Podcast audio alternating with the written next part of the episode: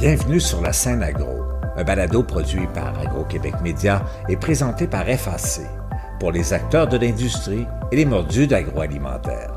Nous partageons l'actualité, des entrevues exclusives, des dossiers, portraits d'entreprise et plusieurs sujets liés à ce secteur représentant un véritable moteur pour l'économie du Québec.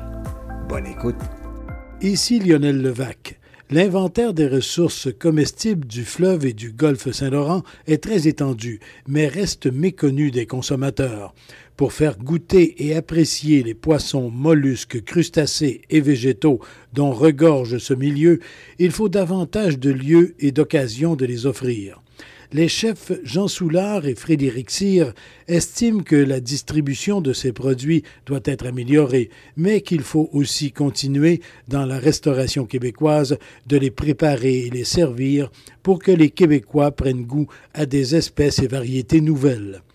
Je me suis entretenu avec le chef Jean Soulard, anciennement du Château Frontenac, et Frédéric Cyr, l'actuel grand chef des cuisines de cet établissement. Voici mon reportage. Ce ne sont certainement pas Jean Soulard et Frédéric Cyr qui vont se faire tirer l'oreille pour préparer des produits du golfe Saint-Laurent. Ils en redemandent. À l'occasion du salon Fourchette Bleue, je me suis entretenu avec eux. Tout d'abord avec Jean Soulard, coprésident d'honneur de cet événement. Ah, je suis, on pourrait dire, comme un poisson dans l'eau. Oui, oui, parce qu'on parle de bouffe, on parle de nouvelles choses pour certains, on, on, parle surtout de gens qui sont très courageux, de rentrer dans des filières qui sont très compliquées. C'est un peu mon argument. Autant dans les 20-25 dernières années, on a vu l'éclosion des produits du terroir, qui sont principalement des produits maraîchers, des produits d'élevage, boréal. Mais entre vous et moi, là, les produits marins, là, ils sont jamais arrivés sur nos tables. Si on exclut une dizaine de produits qui sont le crabe, les crevettes, le homard, euh, le, le saumon et puis, euh, et puis la morue. Alors que le golfe ici est rempli de poissons qui sont là, qui sont en quantité suffisante et qui pourraient être consommés, mais jamais ils arrivent à nous. Et ça a été un des grands problèmes. Oui, le poisson, il est pêché, mais il fait le grand tour pour nous arriver. Et ça, c'est un désastre quelque part. Et ce salon, j'espère que c'est la petite graine qui va pousser très fort et qui, un jour, on pourra dire, oui, ça a grandi et aujourd'hui, les poissons sont pêchés. Ils sont d'abord dans les poissonneries, on peut en manger même autour de la Gaspésie, ce qui n'est pas toujours le cas, même rarement le cas. Et bien sûr, on les aura dans nos villes et nos villages autour de Québec et Montréal. Il y a une certaine frilosité. C'est dû à quoi? Qu'est-ce qu'il faut faire pour que les gens aient accès à toute cette ressource-là, d'une part, mais aussi la goutte et que les gens viennent l'offrir, cette ressource? D'abord, c'est plus facile de faire un gros contrat avec des gros distributeurs qui vont tout acheter. Si les produits du terroir ont été connus, c'est parce qu'on a eu la chance de les développer avec des maraîchers, avec, on les connaît tous. Là. Cette synergie s'est installée et les produits sont venus dans nos restaurants. Les gens sont venus les goûter dans les restaurants. Ils ont dit, hey, c'est où on peut acheter ça? Et là, ça a été un engrenage qui s'est effectué et ça a fini qu'il y en a eu de plus en plus et maintenant dans toutes nos épiceries on peut les trouver. C'est un phénomène qui n'est pas arrivé. J'allais dire la facilité peut-être pour le pêcheur parce que c'est plus simple de dire on vend tout ça à machin et puis on est correct, le prix est là, que de dire voilà, distribution. Et c'est peut-être un avantage, Jean Soulard, de voir qu'il y a beaucoup de petites entreprises, dans certains cas, on peut presque dire de micro-entreprises. Oui. Et c'est peut-être un avantage en ce sens que on peut établir des maillages directs entre ces petites entreprises et d'autres entreprises de petite ou moyenne taille en restauration, en hôtellerie, en épicerie.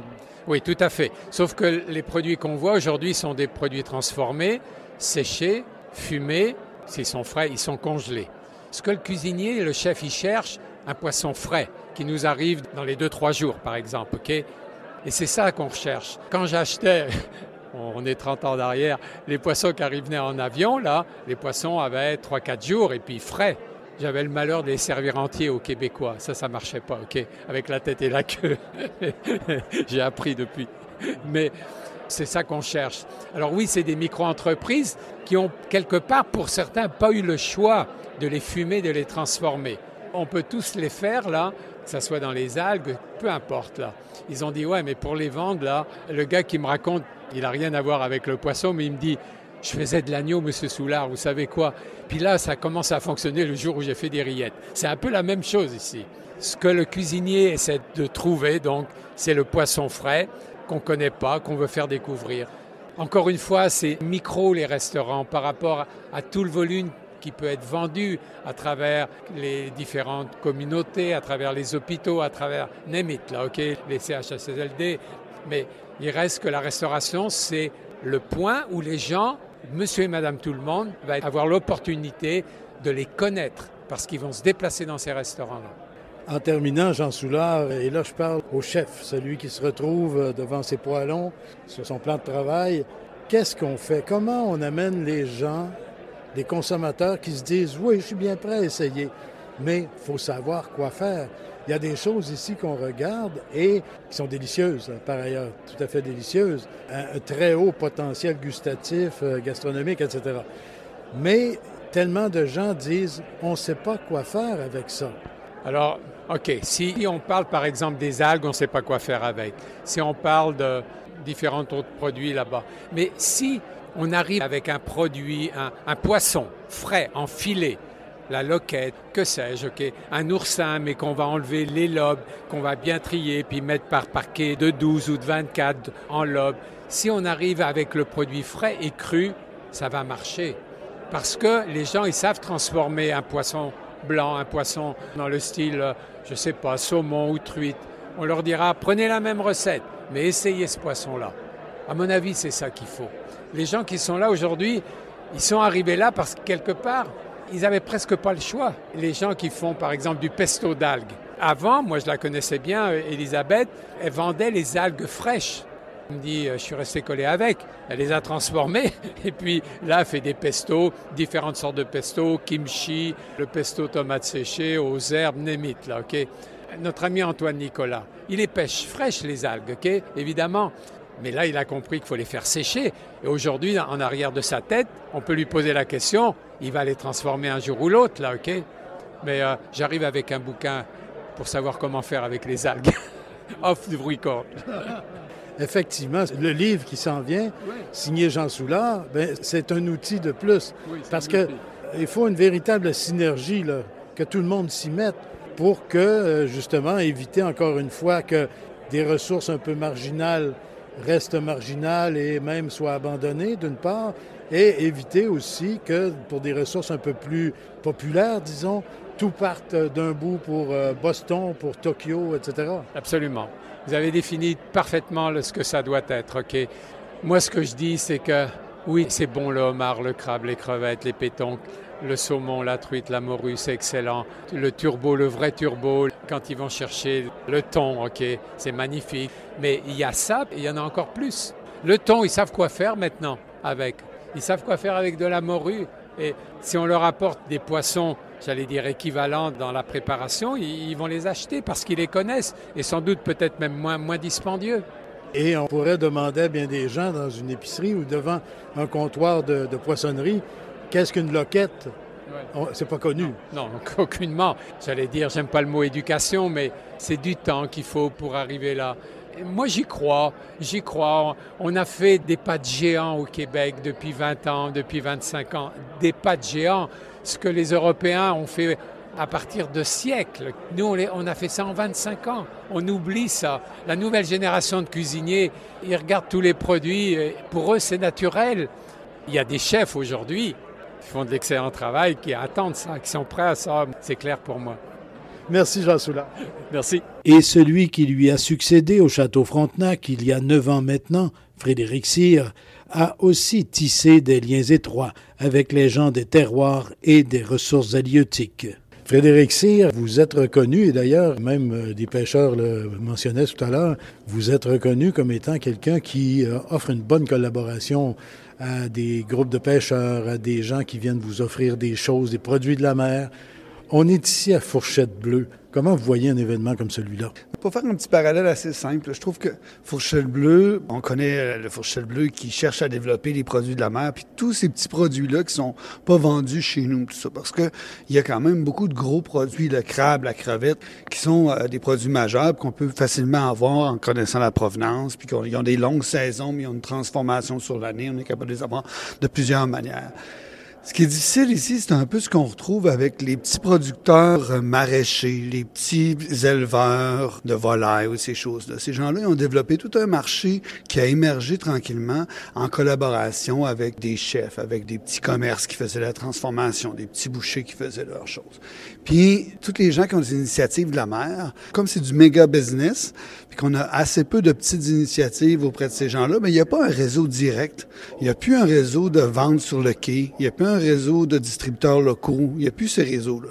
Fait que tous les gens comme Océan de Saveur qui va chercher des algues dans la mer, tous les gens qui travailleraient des espèces particulières qui pourraient redevenir de la pêche côtière, qui pourraient être des choses beaucoup plus en relation avec leur milieu directement, puis avec des gens qui exploitent des petites quantités petit à petit, puis qu'on soit capable jusqu'à temps qu'on atteigne une espèce de maturité dans l'entreprise, puis qu'ils soient transformés sur l'année. Il y a une petite période de pêche où on les met sur nos menus, puis ça apparaît nous c'est frais, mais euh, il y a 12 mois dans l'année. Comment ces gens-là transforment ces produits-là pour qu'on les ait sur une période de l'année, ça. Puis là, ici, ce salon-là, je trouve que c'est exactement ça le but.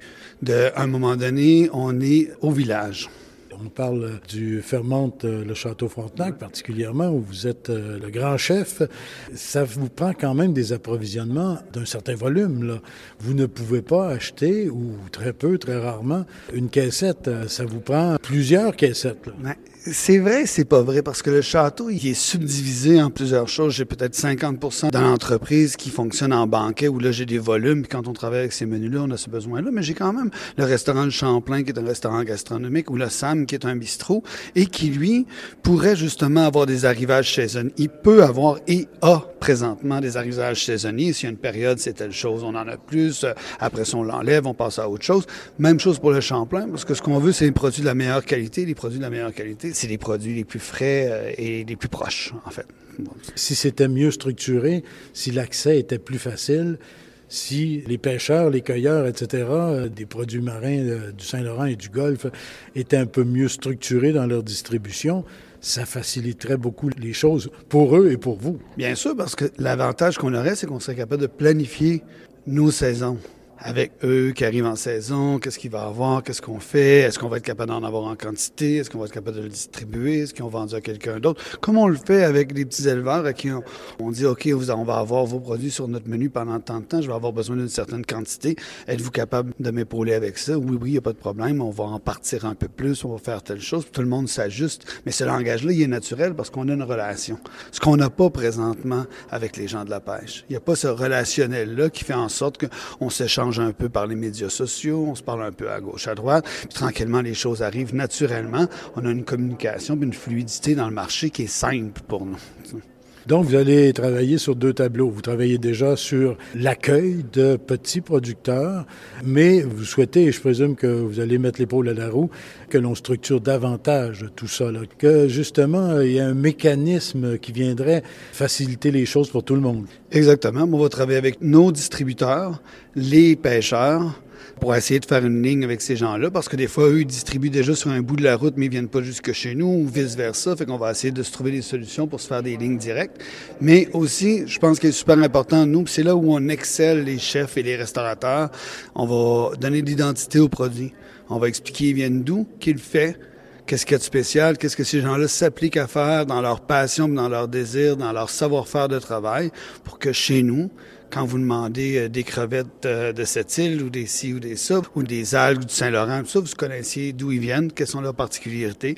Et c'est le projet de qui, comment on le retrouve chez nous, puis qui en est le père, puis comment on avance avec ces choses-là, qui font en sorte que vous allez avoir une vision globale, vous allez avoir une idée géographique de où vient le produit exactement, vous allez être capable ou vous aussi, que ça vous appartienne un peu, cette histoire de table-là. Puis les gens, quand vous allez aller d'un restaurant à un autre, quand on va vous dire qu'il y a des algues du Québec, des choses comme ça, bien, vous allez euh, référer aux quelques entreprises que vous connaissez. Puis tranquillement, ces gens-là vont être en demande, ils vont gagner en popularité. Vous allez apprivoiser ces nouvelles saveurs-là aussi. Les gens, de façon générale, vont apprivoiser ces nouvelles saveurs-là aussi. Puis nous, on va être capable aussi d'offrir une expérience variée avec l'impression de travailler dans une logique de développement durable où on fait du bien aux gens de chez nous, puis on fait plaisir à nos clients en leur faisant de la bonne bouffe. Fait que ça, c'est le fun. Est-ce que vous avez déjà et est-ce que vous souhaitez en faire davantage, si c'est le cas, d'événements euh, gastronomiques de la mer chez vous euh, au château? On n'en a pas pour l'instant qui soit complètement dédié à la mer, mais par contre, la mer est en vedette dans tous nos menus. Donc, on le travaille, on le réfléchit, on le présente, on suit les marchés, on développe des menus en, suivant ces marchés-là. On suit les nouveaux arrivages, on a des intérêts pour des choses momentanées. et qu'on se met un peu à explorer, à faire un peu de recherche autour de tout ça. Donc, euh, pour nous, c'est sûr que c'est comme peut-être un tiers, voire une demi de nos menus qui sont en produits de la mer variés. Changement de sujet, Frédéric Cyr, il y a des gros changements au château. Vous venez d'engager un nouveau chef. Oui, on a un chef fantastique pour le restaurant de Champlain qui s'appelle Hugo Coudurier, qui était en Asie. Donc, c'est le fun parce qu'on a un peu, euh, on n'a pas tout à fait le même passage, mais il revient d'Asie comme moi, j'arrivais d'Asie quand je suis arrivé au château. Il a travaillé beaucoup avec Guy Savoie, trois macarons Michelin à Paris. Il a ouvert la brasserie de Guy Savoie à Las Vegas. C'est un mec euh, fantastique, euh, québécois, pendant 20 ans, parti en France faire ses études, parti dans le monde faire ses expériences. Il revient chez nous. Donc, on a beaucoup, beaucoup, beaucoup de chance. C'est vraiment quelqu'un de fantastique qui a beaucoup de belles choses à nous présenter. Et il y a des atomes crochus entre vous et lui? C'est fantastique. Super camarade de travail, ça fait un bien énorme. Donc, vous n'aurez pas de misère à le convaincre, lui non plus, d'utiliser davantage de produits de la mer? Ah, pas du tout, on en parlait déjà. Frédéric Cyr, merci. C'est un plaisir, à bientôt. Ici Lionel Levac. Et nous, comme consommateurs, il faut être un peu plus curieux, accepter d'aller vers des produits nouveaux. Fourchette bleue est un bel outil pour tout le monde. Profitons-en. Aussi, dès que vous aurez l'occasion, allez visiter Exploramer à Sainte-Anne-des-Monts. Après, vous ne pourrez plus dire que vous ne connaissez pas les richesses du Saint-Laurent. Au revoir. Vous avez aimé ce contenu? Suivez la scène agro pour rester à l'affût de l'actualité agroalimentaire. Merci et à bientôt.